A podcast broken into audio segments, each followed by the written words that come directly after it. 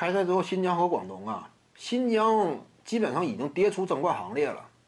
呃，之前有一个什么特洛特吗？什么西 J 特洛特呀？是不是叫这名？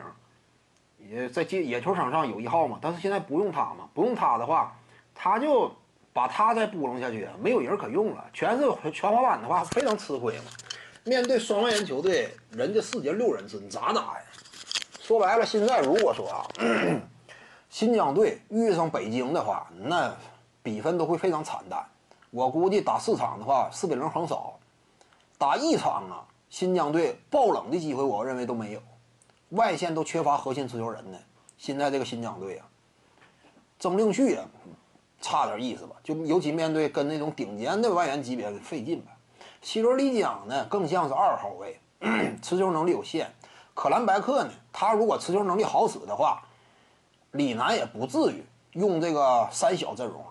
对不对？可兰白克为什么不被用呢？他投篮准呢，为什么不用他？持球能力有限。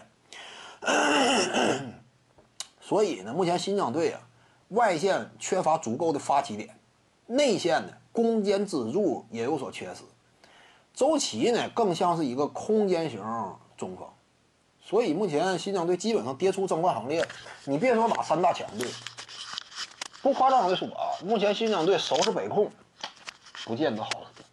北控双外援，北就北控，而且北控这俩外援都是挺有战斗力的，小外挺挺生猛，场均三十来分，对不对？现在新疆队打北控啊，都有点悬呐。你光靠着周琦呀，那这其他的差点劲吧？